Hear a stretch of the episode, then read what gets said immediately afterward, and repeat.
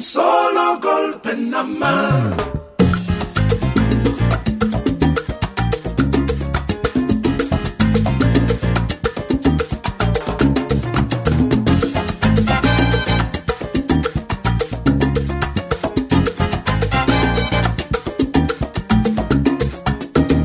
Somos David García y Aitor Padilla, y esto es desde la historia. Hola, muy buenos días, muy buenas tardes, muy buenas noches, David. Muy buenos días, tardes, noches. Aitor, ¿qué tal? ¿Cómo estamos? Pues muy bien, aquí estamos en el segundo programa de la décima temporada. Décima temporada ya, sí, sí. Eh, estamos on fire, on Sí, fire. sí, y con un tema también de, de actualidad, ¿no? El, el mes pasado hicimos una cosa muy, muy mainstream, que era hablar de Isabel II. Se lo merecía por, Por- por toda la historia y todo lo que ha conllevado su reinado. Y hoy vamos también con una noticia que, bueno, un tema de actualidad, También creo yo, ¿no? De, También el mainstream, yo creo. sí, de un, Bueno, pues yo creo no.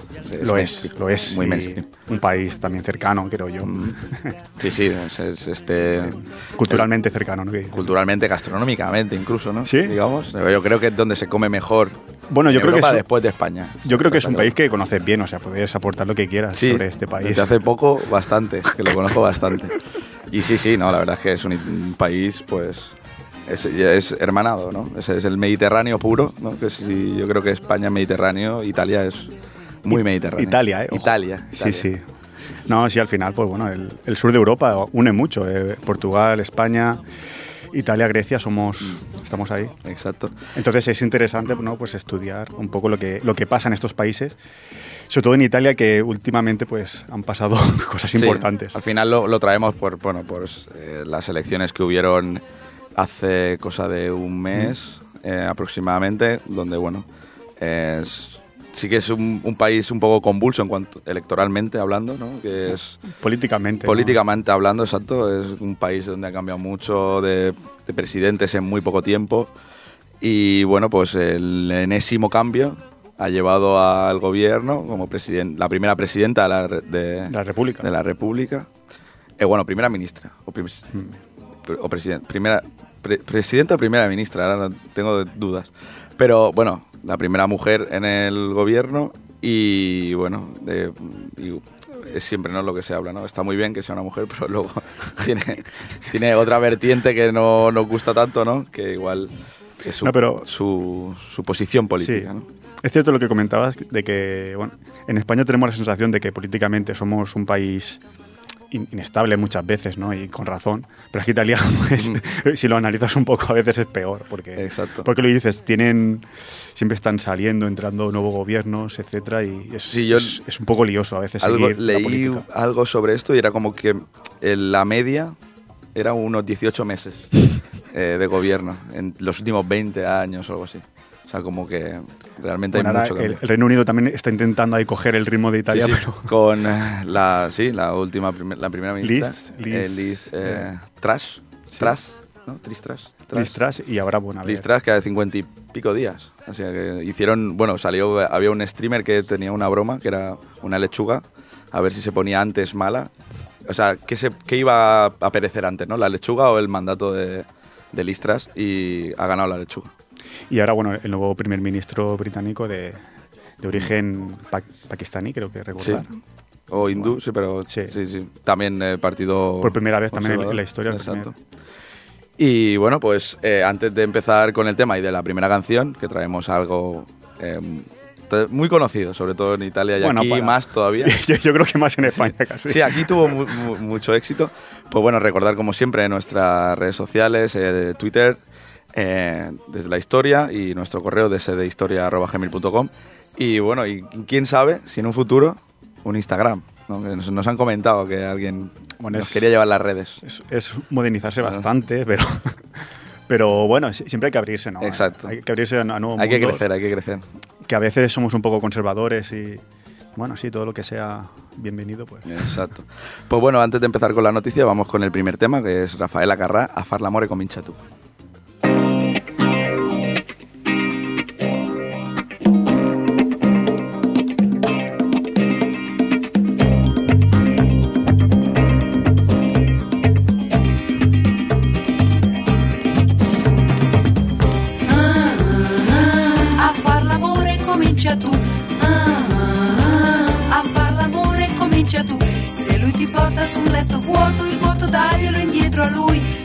Vedere che non è un gioco, fagli capire quello che vuoi. Ah, ah, ah, a far l'amore comincia tu. Ah, ah, ah, a far l'amore comincia tu. E se si attacca col sentimento, portalo in fondo ad un cielo blu. Le sue paure di quel momento le fai scoppiare soltanto tu. Scoppia, scoppia, mi scoppia. Scoppia, scoppia, mi scoppia il cuore. Scoppia, scoppia, mi scoppia. Scoppia, scoppia, mi scoppia il cuore.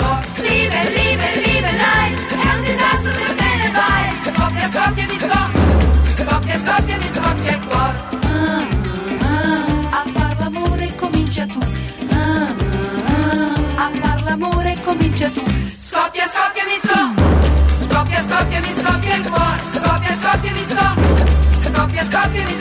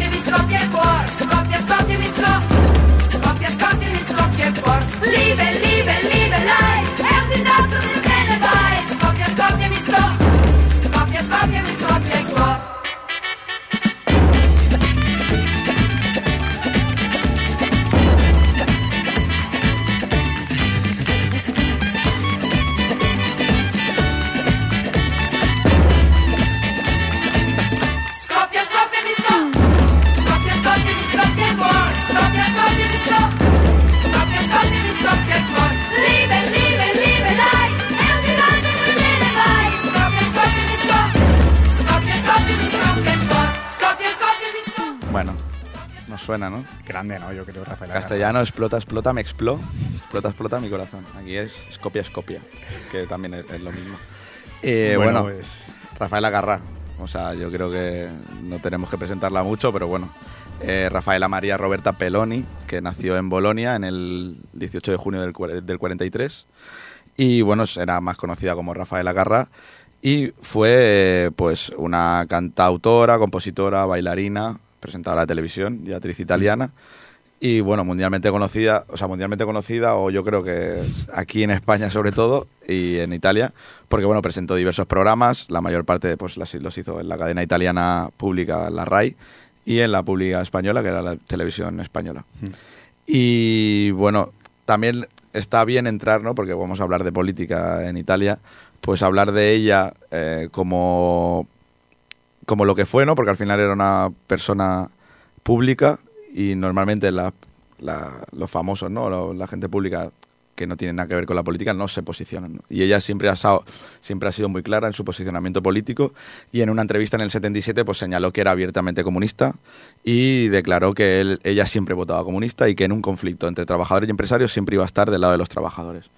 Además, pues eh, siempre se ha manifestado a favor de los derechos LG LGTBI. bueno, de, de hecho, lo que es, es un icono. de- es un icono de, de la comunidad y bueno, fue nombra- nombrada reina del World Pride en Madrid en el 2017. Bueno, una O sea, persona muy interesante que por desgracia nos dejó el, el año pasado fue, Sí, 2021, 5 de julio.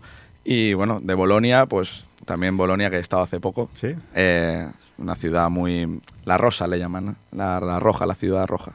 Tiene un, un taraná, ¿no? Un, un quehacer un poco diferente a, a- a cual- a cualquier otra ciudad del norte igual. Sí. Mm.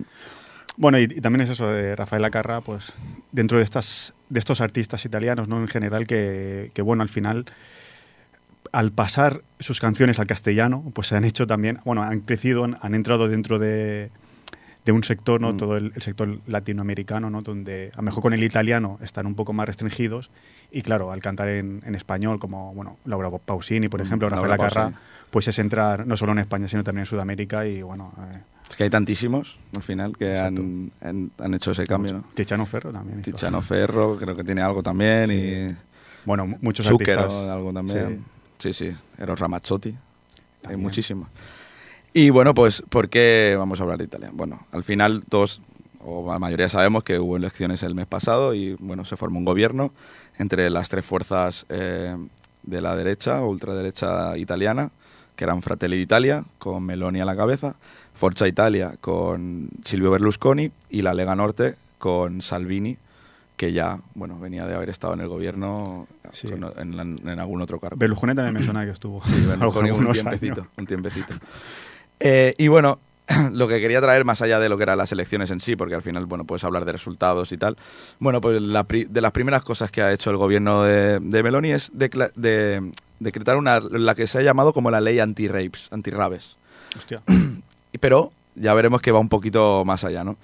Y bueno, el primer decreto de la era de los Fratelli d'Italia en el gobierno es una modificación del artículo 434 del Código Penal eh, que está que viene añadido al calor de una polémica eh, que se, celebró en, en Módena y que amenaza con limitar el derecho de- a la desobediencia no violenta. Y es que, bueno, este mecanismo no es nuevo, pero no por ello resulta menos eficaz. Eh, un evento que sucede se mediatiza de una manera eh, muy grande y eh, mucho más allá del nivel que tiene ¿no? como noticia, que es, bueno, hay una fiesta, pues ya está. Se, se- se saca mucho en los medios y al final llega a convertirse pues, en primera noticia de telediario, de la televisión de, de todo el mundo. y bueno, una vez aumentada esta percepción de inseguridad en la opinión pública, pues se legisla de forma express, no solo sobre el hecho específico, lo cual ya parece grave, ¿no? En plan, o sea, legislar como para que no haya, haga fiestas en, en un, sitio público, sino incluyendo también una serie de casos relacionados con la libertad de reunión, dando, dando amplia discrecionalidad a las autoridades policiales para prevenir y perseguir prácticas que forman parte de la normal dialéctica de la protesta, ¿no? Sobre todo del derecho de reunión. Y bueno, el, el evento en este caso eh, podía haber sido el encuentro neofascista que tuvo lugar en Predapio, que fue el pueblo natal de Benito Mussolini y actual museo al aire libre de su régimen, que bueno, se, se creó porque además se, se cumplen 100 años ¿no? de, De la marcha. de- de la marcha su Roma, ¿no? de la marcha sobre Roma, pero por algún motivo el gobierno ha preferido utilizar una rave organizada en un edificio abandonado de las afueras de, de Modena. Bueno, eh, ya, ya hablaremos más, eh, tú Como- más adelante, sobre todo tú, de como- la relación de este Sí. gobierno con, Como dato queda ahí. Exacto. Y bueno, se trata del primer decreto aprobado por el gobierno de Giorgia Meloni que amplía la legislación vigente sobre distintos temas. Entre ellos, bueno, añado un párrafo en este artículo que hemos citado para eh, modificar la definición de invasión de terrenos o edificios, la cual pasa a consistir en la invasi- invasión arbitraria cometida por un número de personas superior a 50, con el objetivo de organizar una concentración cuando de esta pueda derivarse un peligro para el orden público, la incolumidad pública o la salud pública digamos que ya lo abre mucho más, sobre todo marcado como una, un número de personas. Entonces, no sé, cualquier manifestación eh, no comunicada, por ejemplo, eh, podría considerarse dentro de, este delito penal. El, el decreto también incrementa las penas previstas para este tipo de delito. Y es que dice que cualquier persona que organice o promueva eh, esta invasión de terreno o edificio será sancionada con una pena de reclusión de entre 3 y 6 años de cárcel y una multa entre 1.000 y 10.000 euros. Solo por el mero hecho de participar en la invasión, la pena ya será menor, ¿no? pero el organizador se va a llevar esto. Mm. Eh, por último, bueno, en el nuevo artículo se establece que se ordenará siempre la confiscación de los objetos que sean utilizados, además de aquellos que se utilicen en esos mismos casos para llevar a cabo la, fina- de la- la finalidad de la ocupación. Y bueno, es que desde distintos lugares se han alzado fuertes críticas contra este decreto, publicado ya en el Boletín Oficial del Estado, y por lo tanto ya vigente, o sea, lo han, Hmm. lo han marcado, ya lo han puesto. Y bueno, en primer lugar, diversos juristas han señalado que la formulación es demasiado amplia, lo cual eh, pues peligra, eh, hace peligrar eh, muchos, eh, muchos derechos, derechos básicos ¿no? de, la ciudadanía De reunión, sobre todo. sobre todo este, eh, haciendo aplicable el artículo 434 pues, a cualquier concentración o evento de tipo político. ¿no? En segundo lugar, pues también han llamado, la- ha llamado la atención la severidad de las penas, y es que para hacernos una idea, las leyes italianas prevén una pena de entre 1 y 6 años de prisión para el delito de corrupción. Eh, así, una persona acusada de haber organizado una fiesta en un lugar abandonado podría ser condenada a una pena mayor que otra persona acusada de haber robado de las arcas públicas en beneficio propio. Bueno, pero si quedas para honrar a Benito Mussolini, no, no, te- no- no pasa nada. o sea, No, claro, esto está bien. final- Eso está perfecto. Al final, bueno, eh, no, es, no es para todos. Además, seguramente eran más de 50. Sí, sí, sí, bueno, no, No, no- no he visto ninguna imagen, pero bueno. No lo sé, pero- Probablemente. no lo dudo mucho. Y bueno, además, al situar la pena máxima en los seis años de prisión, la ley permite automáticamente las interceptaciones durante la fase de investigación, algo que ha hecho reaccionar a diversos grupos de juristas y abogados de corte garantista, incluidos algunos internos a la mayoría parlamentaria de derecha. O sea, la propia gente propia de derechas está un poco Que se han pasado un poco. Sí, eh, como no entendiendo muy bien esta ley, ¿no? Que están. Em, promoviendo. Y bueno, Giorgia Meloni decía que quiere asegurar a todos los ciudadanos que... eh, o sea, les asegura a los ciudadanos que no van a negar a nadie la posibilidad de expresar sus posiciones críticas. Esto quería decir eh, en una declaración de Giorgia Meloni en la presentación del decreto, pero no ha convencido mucho. Y recibió críticas por parte de todos los partidos de la oposición parlamentaria, a excepción de los liberales de Matteo Renzi y Carlo Calenda, que probablemente, o bueno, se, se- se supone ¿no? que están esperando conseguir algún tipo de colaboración directa con el gobierno. Matteo Renzi, si no recuerdo mal, eh, ha tenido, no sé si ha tenido algún Sí, cargo en la Unión cargo Europea. importante. Me parece que en la Unión sí. Europea Sí, luego lo buscamos. que creo que era, de hecho, era uno de los que estaban ahí coleando con Mm. ellos para darle esa visión un poco menos anti antieuropeísta ¿no? a esta ultraderecha italiana. Sí, bueno, Meloni siempre ha tenido un discurso bastante, bueno, más europeísta, ¿no? De lo que Mm. podría tener a lo mejor... Hungría, Polonia. Sí, pero a lo mejor Salvini, ¿no? Sal- Por ej- mm, Salvini sí que ha tenido algún, alguna declaración un poco más anti-europeísta. Meloni siempre se ha movido un poco más en términos europeístas, que obviamente, bueno, para, para Bruselas. es la tranquilidad, es, eh, ¿no? Al final, Un poco más de tranquilidad. pero- Italia como fundadora de, Hombre, claro. de la Unión, Sí, sí. de la Unión Europea. es- No, Italia es, Italia es muy importante, o sea. Exacto. Y bueno, no obstante, la preocupación es creciente, ¿no? especialmente en los ambientes antagonistas y de lucha social, eh, y no es para menos. Eh, por como ha sido reescrito, pues este artículo podría aplicarse, pues como bien hemos dicho, ¿no? a multitud de contextos de protesta y de cultura alternativa en institutos, universidades, fábricas, luchas ecologistas en el ámbito rural, centros sociales ocupados, ¿no? que, al final es como todo ese movimiento ¿no? antagonista a esta posición política, sobre todo. Luego también se se me olvidó comentar que luego está Berlusconi y su relación con Putin. Sí, es que este gobierno tiene su... que, que, bueno, decían que se enviaban botellas de vodka y historias. o Mm, sea, bueno, se llevaban bien. como, como apunte. Y Para luego también entender un poco a veces, bueno, la ultraderecha, la ultraderecha en Europa cómo se mueve, ¿no? En círculos eh, entre europeístas, eh, con Rusia cómo se mueven a veces, bueno, es, es curioso a veces. sí, bueno, y, y yo a- a- viendo también estos personajes italianos, y yo no sé si al final también en, es como que son muy mm, muy veletas, ¿no? Van de partido en partido, al final, ahora luego hablaremos también del presidente del Senado, que también es un buen personaje. También es van pasando de partido a partido, fundan un partido, luego ya Y le da igual, ¿no? Un sí, poco. y toda la vida en la política, que es, seguro que es todo lo que critican. Bueno, Italia es un poco, eh, sí, es un poco así. Mm. Eh, bueno, entonces casi cualquier evento que implique a más de 50 personas pues podrá ser objeto de, de este articulado. ¿no? Y bastará que las autoridades competentes consideren que es una concentración que puede presentar un peligro para el orden público o la salud pública como para que lo, para que lo lleven a, delito penal. Eh, así, la policía dispondrá de mayor legitimidad legal para reprimir eventos como una ocupación universitaria o una manifestación no autorizada de trabajadores en huelga, por no hablar de cualquier tipo de fiesta autoorganizada, como pueden ser eh, estas eh, raves. Bueno, es, es peligroso, evidentemente, para bueno, lo que decíamos, ¿no? El derecho de, de reunión, un poco lo que era aquí en España la ley Mordaza. La ley Mordaza pudo limitar también, Mm. en cierta manera. A lo mejor no es tan tan a saco, como por decirlo así, como esta, ¿no? Pero, pero sí, Sí, que a- también tenía... Aquí en España busca un poco el- el- la ley Mordaza, lo que, te in- lo que intenta es ahogar a estos movimientos económicamente. Mm. O sea, a base de multas y de, de que no puedas sufragar. Hay algún caso, ¿no? Evidentemente que ha ido un poco más allá, ya delito penal o no, pero es como ahogar económicamente a estos movimientos, dando ya, no, no teniendo la posibilidad de participar en más porque no, no puedes seguir pagando multas. multas excesivas. ¿no? Excesivas, exacto.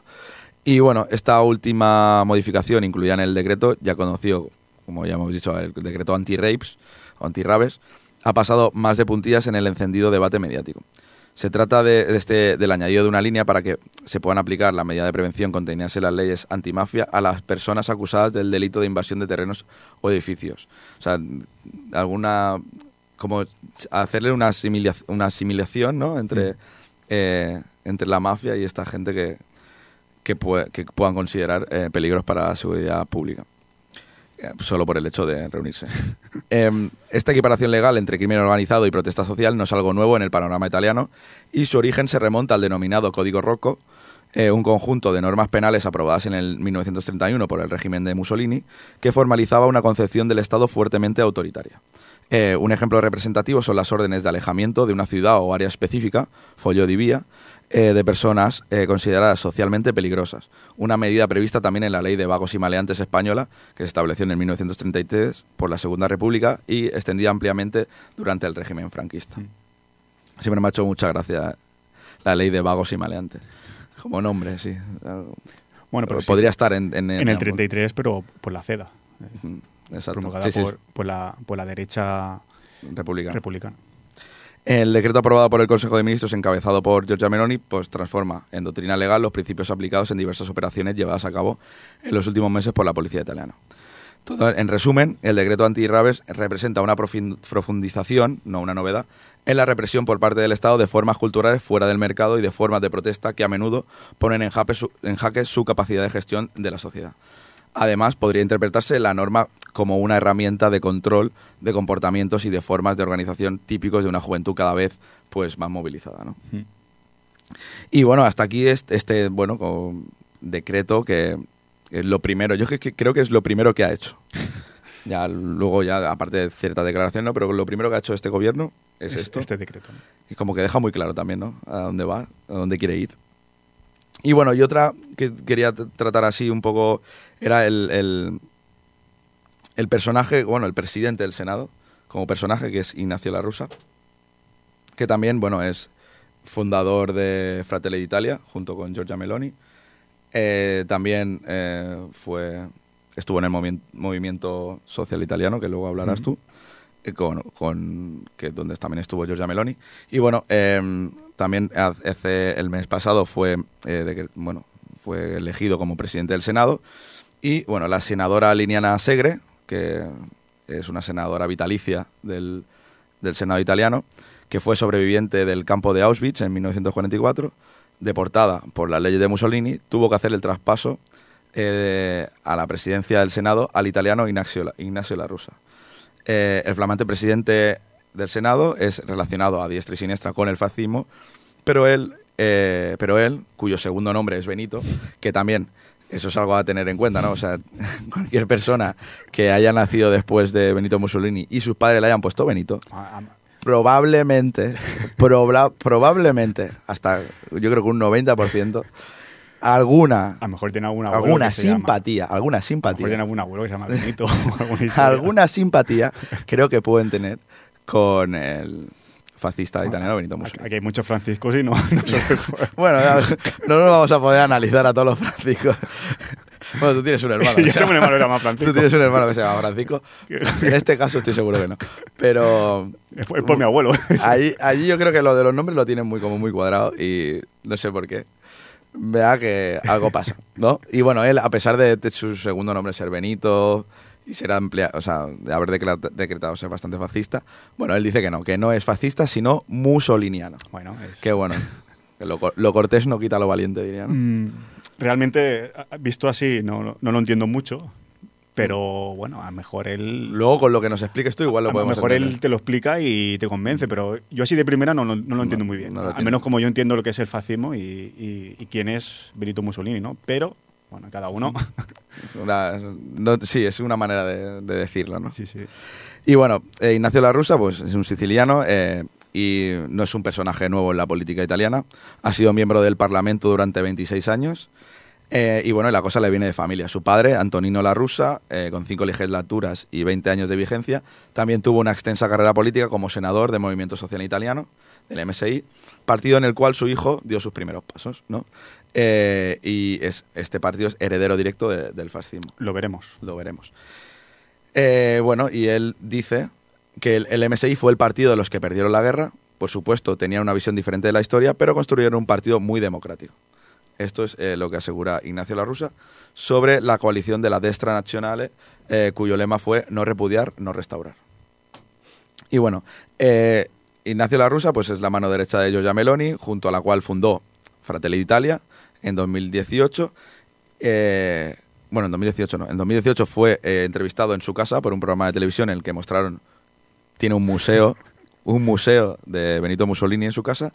eh, placas, bustos, estatuas de Mussolini. Y él dice que todos somos herederos del Duce. Eh, declaró en una de sus frases más célebres de esa entrevista.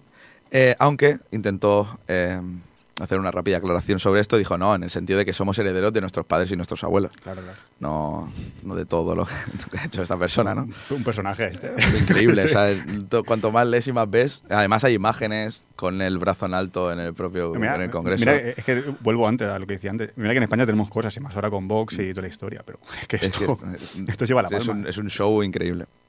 Y bueno, en, fe- en febrero de 2020, eh, con todos los temores de la pandemia por COVID-19, aprovechó Twitter para dar un consejo para mantener el, contag- el contagio alejado, ¿no?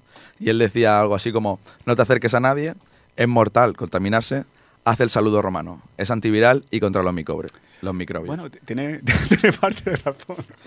no sé qué es peor. No sé qué es peor, ¿eh? Sí. No sé si prefiero Sí. el COVID o ser fascista. Si, si contagiarse o, hacer... no, no. Yo me pillo el COVID, Lo- eh, te lo digo en serio. lo tengo 40.000 bastante- veces. Lo, lo tengo bastante claro yo también. Y bueno, eso, en ese tuit, pues la rusa mostró dicho saludo con similitudes casi exactas con el nazi en numerosas ocasiones, inclusive en el Parlamento, como he dicho. Hay una imagen muy... muy... Pero es que eso, la, la sensación que da es que parece que lo estoy diciendo como de coña un poco. que sea, Sí, no, te, te da como medio risa de tal Sí. personaje, ¿no? Que exista, pero sí, luego si lo piensas un poco más en frío, te, te, da te- te vergüenza. da la risa porque dices, es que lo está diciendo en coña o es un sketch de, de algún programa de, increíble. de- de comedia, ¿no? Pero es cierto, y, y este hombre es presidente del Senado, ¿no? Sí, exacto. Muy, muy, muy, muy, muy fuerte. Y bueno, eh, a- aunque todo esto pasó por. O sea, aunque ha hecho todas estas cosas, hace poco, hace poco condenó a su hermano, a Romano La Rusa, eh, concejal de seguridad de la región de Lombardía, que hizo ese mismo gesto en el funeral de un amigo. Ah, bueno. Al final, si tu padre es fascista y tienes amigos fascistas y tú no eres fascista, no me lo creo, tío, lo siento. Eh, y bueno, este senador, además, también tiene una relación así con algún tema que vamos a hablar después. Eh, es abogado y durante su camino, pues fue defensor, o sea, su camino como defensor participó en los procesos eh, por los homicidios de Sergio Ramelli, Graziano Giralucci y Giuseppe Mazzola, que fueron asesinados por las Brigadas Rojas, eh, una organización revolucionaria de ideas marxistas fundada en el 1970 y que tuvo eh, pues la amplia act- actividad terrorista la tuvo en, en el- los años de plomo. ¿no? Sí, claro, aquí ya entramos, ¿no? A partir de sobre todo del 69, ¿no? De, en los años de plomo que se llaman en Italia. Que luego, bueno, también daremos algunas pinceladas. Tú traes información de primera mano, lo No, sé. no, no, no, tanto, no me, luego- me tengo que leer un libro y no me da tiempo. Luego, luego lo comentamos. Pero bueno, vamos a ir primero con el segundo tema. Sí. ¿Qué, Eh, qué nos traes? eh, pues no, no, no, novan- 99 posee Rafanielo. vamos con ello.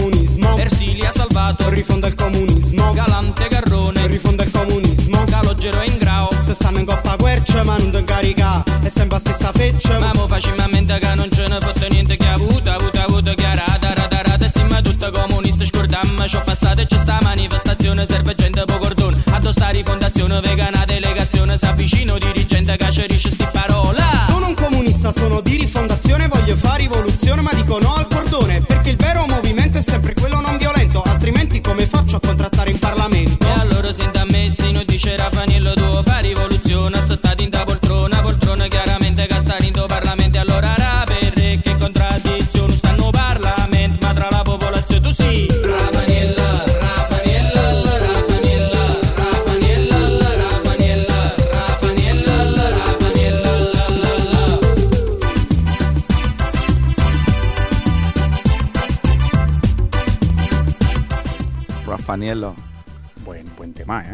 Sí, sí, un grupo. No, yo no lo conocía, la verdad. Traes cositas bien. frescas, ¿no? De- de Cositas frescas. Sí, sí. Es que tengo línea directa ahora. línea directa España-Italia. Te veo muy italiano. Cataluña, tío. Italia. Eh, Te veo muy italiano. sí, estoy, estoy a tope.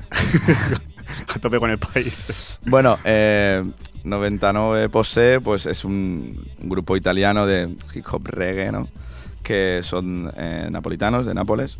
Y bueno, también, o sea, rapean en, tanto en italiano como en na- napolitano.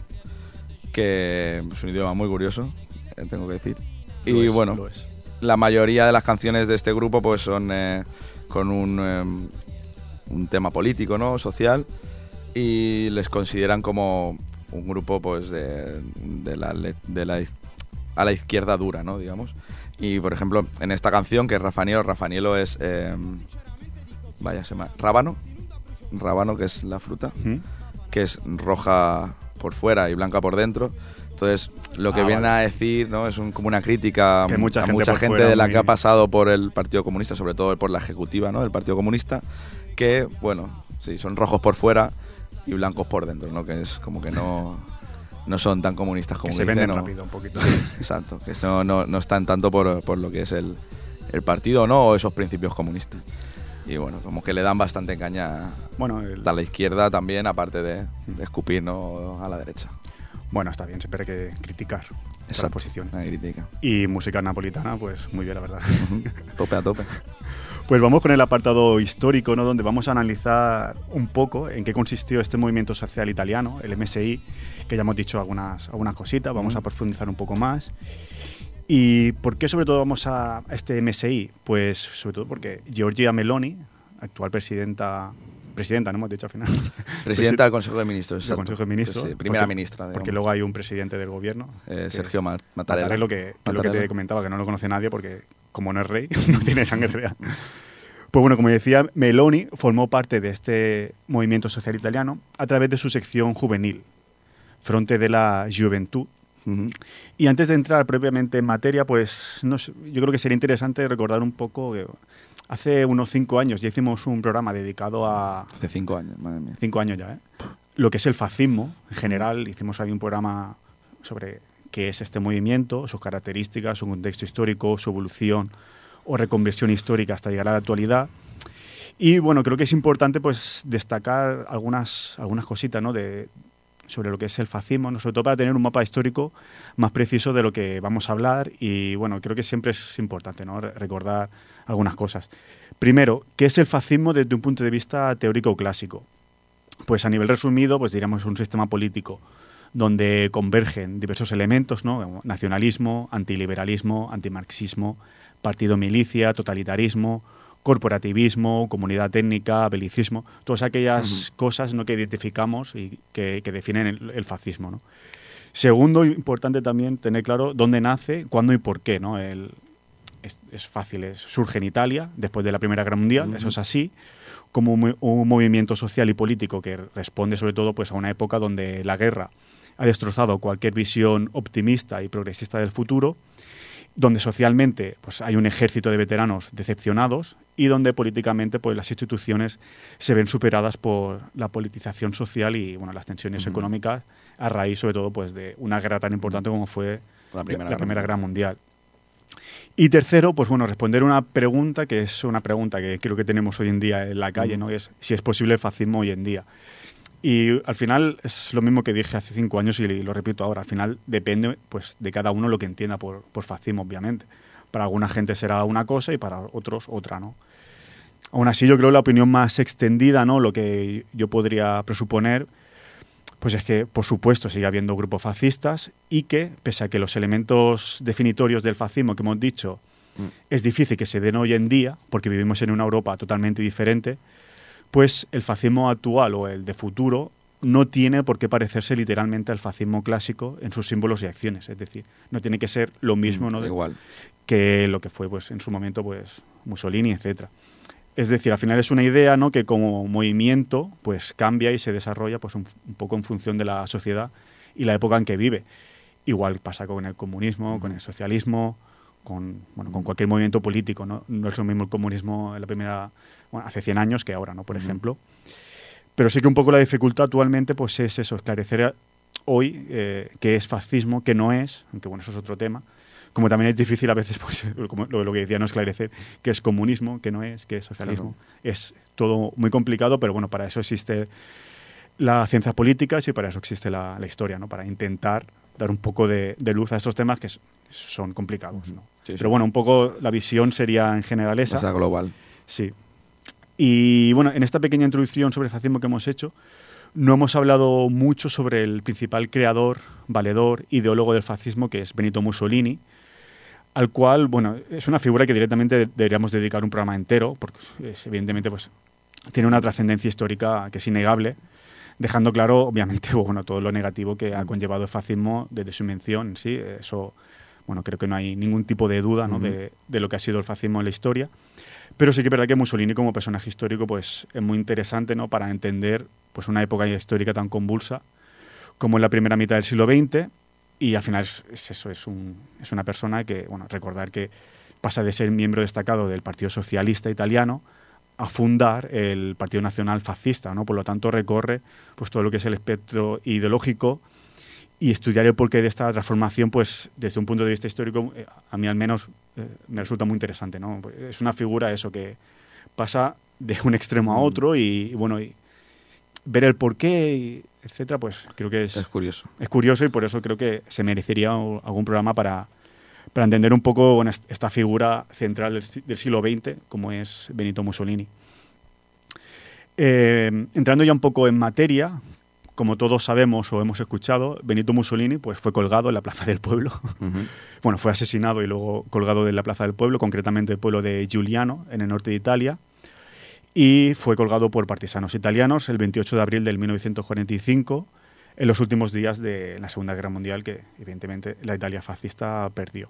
Lo colgaron boca abajo. Sí, sí. Es una imagen muy típica, no sé. sí. Imagen, imagen típica, sí, sí. Con ello, pues, como digo, no finaliza la Italia fascista, que se había mantenido desde el 1922, 100 años ya. Sí. lo que La de marcha Roma. La marcha de Roma. Y cuando cae el eh, la Italia fascista, se abre un nuevo periodo en la historia de Italia, donde pasa a ser una república, antes era un reino, como la conocemos en la actualidad, o sea, se ha mantenido desde el 45, y bueno, se une a la OTAN en el 49, es decir, pasa bueno, a ser un estado eh, dentro de la órbita occidental, eh, pero como podemos suponer, pues el peso de lo que este país vivió y, y sufrió también durante más de 20 años de, de fascismo, pues sigue siendo importante. Y por supuesto, pues siguieron habiendo en esa época, igual que siguen ahora, pues siguen habiendo grupos sociales y políticos que bueno tienen nostalgia o que quieren recuperar pues, las ideas que el Duce pues implantó en, en la, en la Italia fascista.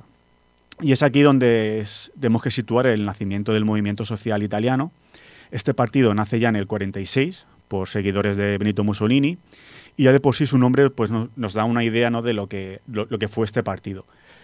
Movimiento Social Italiano viene de República Social Italiana, que es el Estado creado en el 43, como continuación de la Italia fascista, una vez esta pues ya había perdido todo el, el- el sur del país. ¿no? Por lo tanto, la República Social Italiana se estableció principalmente en lo que es el norte de Italia, que había quedado ocupada por la, la Wehrmacht alemana, cuando las fuerzas aliadas pues, bueno, tomaron lo- las regiones del sur de- del país. ¿no? Y entonces, pues, los aliados tenían el sur y en Alemania, pues, eh, o sea, el, ejército alemán tenían el norte de Italia y ahí se estableció pues esta República Social Italiana, que la capital era formalmente Roma, pero eh, todo su gobierno pues estaba en Saló, en Normandía, en el norte. Y este estado, pues bueno, eh, solo duró, como podemos imaginar, dos años, hasta el 45, cuando fue derrocado por los partisanos italianos y Benito Mussolini pues, fue asesinado y colgado. Como vemos, el MSI, el Movimiento Social Italiano, no tuvo muchos problemas en recuperar este nombre que, que bueno, que, que marca un poco lo que es, lo que es el fin del fascismo italiano y, y que es de, de un Estado ¿no? que fue títere de la Alemania nazi. O sea, no, no tuvo problema en tener este nombre, Ujú. que es bastante evidente, ¿no? que viene de ahí.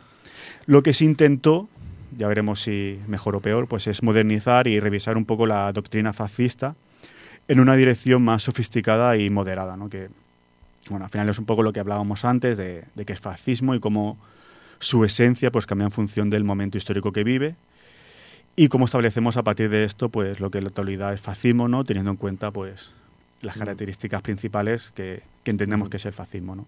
Ahí está un poco esa, ese juego político, por así decirlo. Eh, señalar que las primeras elecciones generales democráticas de Italia, en el 48, el MSI obtuvo siete diputados y un, sena- un senador, y también que pronto pues, surgieron conflictos internos entre, dentro del partido, ¿no? entre conservadores que buscaban participar en la OTAN y aliarse con monárquicos y democristianos, estar más dentro de la órbita occidental, y otros más intransigentes que querían un partido antiestadounidense y antisistema, ¿no? un poco más, ese fascismo un poco más, más clásico, más revolucionario. Pero bueno, que es, al final son dos vías estas, ¿no? Eh, uno más intransigente y otro más Conservador. conservador, sí, que bueno, es interesante ¿no? para analizar un poco pues, la evolución política de, de la extrema derecha europea, ¿no? Eh, diferentes vías que, que se han abierto.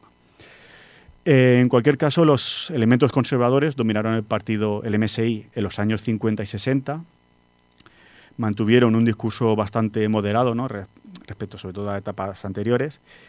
Y el MSI, el MSI, de hecho, en estos primeros años de, de democracia en Italia, pues se convirtió en la cuarta fuerza de Italia. No, está mal. Cuarta fuerza, ¿no? Siendo, siendo sobre todo eh, un hecho único en Europa el, el hecho de tener una continua y significativa presencia neofascista ¿no? desde el fin de la Segunda Guerra Mundial. Eso, eso no pasaba en otros estados democráticos eh, Mm. europeos. ¿no? Eh, España no, no sirve como ejemplo aquí, porque, porque estábamos con, con Paquito. Eh, también es interesante, bueno, eh, Michelini, que era líder del MSI, que fue el líder hasta el 69, estableció la estrategia de inserimento, inserción, es decir, no, lo que quería Michelini, el líder, era bueno, la aceptación a través de la cooperación con otros partidos, comúnmente los democristianos. ¿no? Mimetizarse, Hacerse los democráticos. ¿no? mimetizarse, digamos, con, con la democracia. Tras la muerte de Michelini en el 69, el líder pasó a ser Giorgio Almirante, cuyo inicio coincide con algo que ya hemos comentado en, en tu apartado, que son los años de plomo, que es un tema en el que me gustaría detenerme brevemente, porque Ujú. tampoco da tiempo a, a todo, pero bueno, es una época sobre la que tú también puedes tener incluso más información Poca, de, pero de- sí. de primera mano. Además, has estado hace unos días en Bolonia, que es, que es, un- es una ciudad importante dentro de los, de los años de plomo. Y, y, bueno, básicamente, para definir ¿no? qué es esto, en Italia los años de plomo pues hacen referencia a una época entre finales de los años 60 y principios de los 80 en el que se produjo una extremización de las posiciones políticas que produjo pues violencia callejera, lucha armada y terrorismo. Se considera que los años del plomo comenzaron con las huelgas sindicales del otoño caliente del 69, huelgas sindicales tanto obreras como estudiantiles, y también con el atentado de Piazza Fontana en diciembre de, de ese año, que mató a 17 personas y fue perpetrado por terroristas de extrema derecha en, en Milán. También importante eh, en estos finales del 69, pues eh, la muerte en circunstancias dudosas eh, del anarquista Giuseppe Pinelli, mientras estaba bajo custodia policial. Es decir, que suceden diversas cosas, un, un caldo de cultivo, ¿no? Que sumado también a que estamos hablando de un país donde el fascismo, pues, eh, donde se originó y donde había sido tan importante como Mussolini, y donde también había hab- habido una resistencia partisana importante, ¿no? O sea, existía una izquierda también movilizada, pues todo este caldo de cultivo provocó que entre derecha e izquierda se polarizasen las posiciones y apareciesen grupos extremistas que optaran por el terrorismo eh, como, como opción política, opción por a- política. por así decirlo. Eh, por ejemplo, tenemos las Brigadas Rojas, que están encuadradas dentro de la extrema izquierda, que se convirtió en la organización terrorista más notoria, podemos decir, sobre todo porque en el 78 ¿no? Eh, secuestraron y asesinaron al ex primer ministro Aldo Moro. Entonces, por este sentido, pues la Brigada Roja pues, siempre tienen este, nombre ¿no? que se asocia rápidamente a los años del, del plomo. También otro crimen, crimen importante eh, asociado con estos años fue el atentado con bomba en la estación de tren de Bolonia en el 1980, que mató a nada más y nada menos a 85 personas y fue hecho por el grupo terrorista neofascista de extrema derecha, Nuclei Armati Rivoluzionari. Este atentado de Bolonia bueno, marcó un poco el fin de los años del plomo. De hecho, bueno, las organizaciones terroristas se disolvieron gradualmente en los 80 y sus miembros fueron arrestados ¿no? a lo largo de, de esta década. Tú has estado en Bolonia, creo que has estado también en, en esta estación de tren. Sí. Sí, sí. De hecho, cuando sales hay como un mural que dicen que nunca olvidaremos y hacen como recuerdo ¿no? de ese atentado. Pues es, bueno, de hecho es el, el atentado más importante de la historia Mm. de Italia desde la Segunda Guerra Mundial. O sea, De hecho, ahora que comentas el tema de que fueron arrestando a los miembros, el último lo arrestaron en el 2019 porque estaba fugado desde entonces, o sea, 40 años fugado. Y él entraba ahora en la cárcel cuando muchos de sus compañeros salían, ¿sabes? Era como muy, muy curioso. y bueno, y, y me consta también pues que tienes un libro relacionado con Terrorismo italiano, sí, lo que no me la en, acaba. en- en italiano además. O sea Sí, que- voy loco ya, voy loco. bueno, luego, luego si eso después de Sí, sí, da tema, pues- tiempo, pero sí. pues comentamos un poquito. Y nada, un poco para ir finalizando, ¿no? Volvemos un poco al movimiento social italiano, ¿no? Que lo habíamos dejado en el 69 con el, el liderazgo de Almirante. Y comentar que su proceso de modernización con Almirante, pues, eh, siguió en la década de los, de los 70. De hecho, en el 70, es curioso porque oficialmente es cuando renuncian a la camisa negra y al saludo fascista y aceptan la democracia. Mm. Que luego llega ahora, ahora lo van a la rosa a- se la van a poner otra vez. y dice que hay que hacer saludo eh, romano ¿no? para Porque- e- evitar contagios. Pero ya en el 70, pues ya el movimiento social italiano dijo, bueno, esto de la camisa negra mejor lo dejamos para... Tardaron un poco por eso. Pero eh, también hay que, hay que señalar que sus juventudes, el Frente de Juventud, eh, del cual Meloni formó parte, no en esta época, porque Meloni es más joven, Sí. obviamente, pero formó luego, pero este, estas juventudes del MSI pues participaron dentro de esta vorágine de violencia ¿no? que fueron los años del plomo. Y esta conexión entre el MSI y sus juventudes, de hecho, les pasará factura en las elecciones generales del 76, donde perdieron muchos votos y muchos conservadores pues abandonaron el partido, ¿no? Otros sí que se radicalizaron, pero Mm. muchos conservadores pues eh, bueno, vieron que, que este partido estaba eh, tenía una conexión evidente ¿no? con estos atentados que se, que se cometían. En cualquier caso, bueno, ya durante los 80 el MSI eh, fue volviéndose poco a poco más tolerado ¿no? dentro de los partidos mayoritarios, al paso también de que sus condenas a la violencia pues, bueno, fueron ganando más credibilidad, esto como todo, eh, aquí en España creo que también conocemos muy bien cómo funciona esto. Y finalmente, pues bueno, el MSI pues, se transformó en el 95 en Alianza Nacional, donde también encontramos ya a Giorgia Meloni.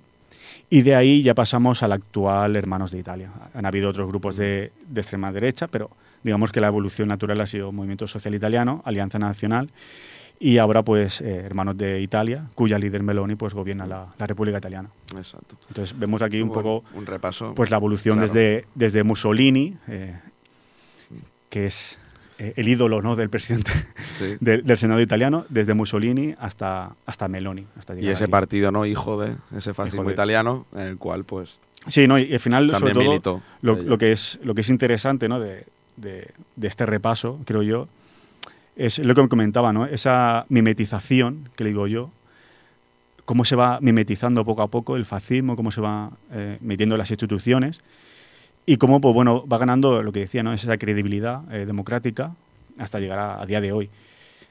Y bueno, realmente bueno, pasa con pasa también con el comunismo, con el socialismo, etcétera, que no esa evolución que al Claro. final eh, lo que decía cada las ideas eh, se, se transforman en función de la época histórica que vive. Eh, exacto. Sí, es, sí. es decir, ¿es fascismo? Pues sí, o bueno, le podemos llamar neofascismo, como le quieras llamar. Sí. O sea, realmente, sí, obvia- obviamente no es el fascismo ese clásico que conocemos de Mussolini, pero es que la época histórica es diferente, por lo tanto, Exacto. tienen que, tienen que ofrecer otras vías ¿no? Algo para que tenga para- sentido a la sociedad actual. Exacto.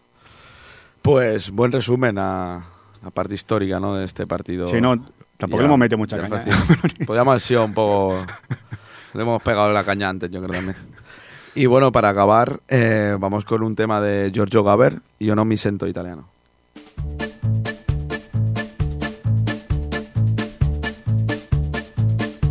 Io, Gigi, Sono nato e vivo a Milano. Io non mi sento italiano, ma per fortuna o purtroppo lo sono.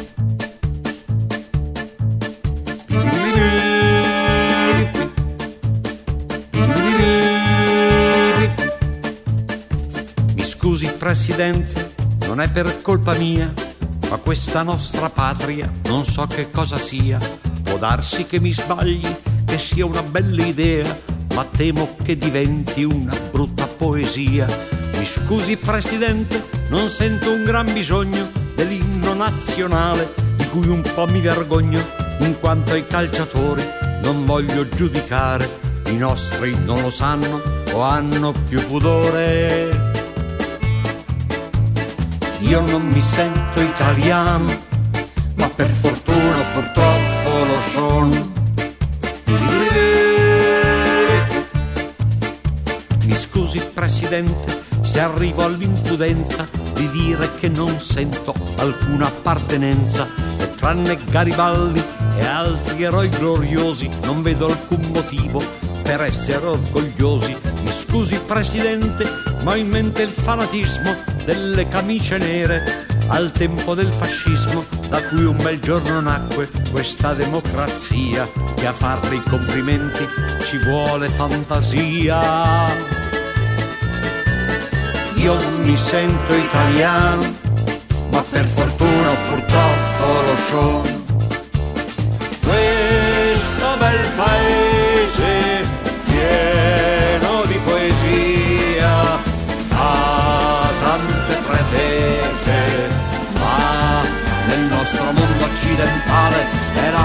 periferia. Mi scusi Presidente, ma questo nostro Stato che voi rappresentate mi sembra un po' sfasciato e anche troppo chiaro agli occhi della gente che tutto è calcolato e non funziona niente. Sarà che gli italiani per lunga tradizione sono troppo appassionati di ogni discussione. Bueno, esta canción de Giorgio Gaber, que bueno, es un cantante italiano, eh, cantautor, actor, comediógrafo. Tiene, a mí el estilo me recuerda un poco a Javier Craig, sí, del rollo Mm. así. Y bueno, es también un artista que también reparte a diestro y siniestro, un poco ya, nunca mejor dicho, ¿no? A derecha e izquierda. Como nosotros. Eh, un poco el, el artista que reparte a todo el mundo. Y bueno, en esta canción, pues viene a decir que por suerte y por, de- por desgracia, o sea, él no se siente italiano, pero por suerte o por desgracia lo es. Y habla como varias cosas a favor y en contra ¿no? de, de, esta, de ser italiano. Cada país tiene sus cosas. ¿no? como curiosidad, bueno, tuvo un incidente físico en el brazo izquierdo, lo que, lo que le causaba una ligera parálisis en el brazo, y le recomendaron hacer unos ejercicios de reeducación. Su hermano tocaba la guitarra y dijo, pues voy a tocar la guitarra, y la verdad es que le fue muy bien, porque se pudo dedicar a ello Ah, muy después. bien, muy bien. ¿sabes? Y bueno, eh, así dejamos este este tema ¿no? de Italia. No sabemos si volveremos con eh, estos años de plomo, porque estoy leyéndome el libro de Giovanni Bianconi, Terrorismo Italiano. Claro, ahí puedes sacar mucha información interesante, ¿no? Entonces lo deja- dejamos la puerta abierta a un seg- una eso, segunda bueno, parte, ¿no? Yo la verdad que admiro que te lo estés leyendo en italiano. Bueno, poco a poco. A mí me costaría muchísimo leerme un libro en italiano, pero bueno, lo que, lo que saques de ahí, si da para un programa más, pues ahí volvemos a Italia. Nunca se sabe, nunca se sabe. Volveremos. Bueno, pues como siempre, gracias a Ripoller Radio, Ripo- ripollerradio.cat 91.3 FM. Gracias David, gracias Jordi y muchas gracias a todos por escucharnos. Muchas gracias.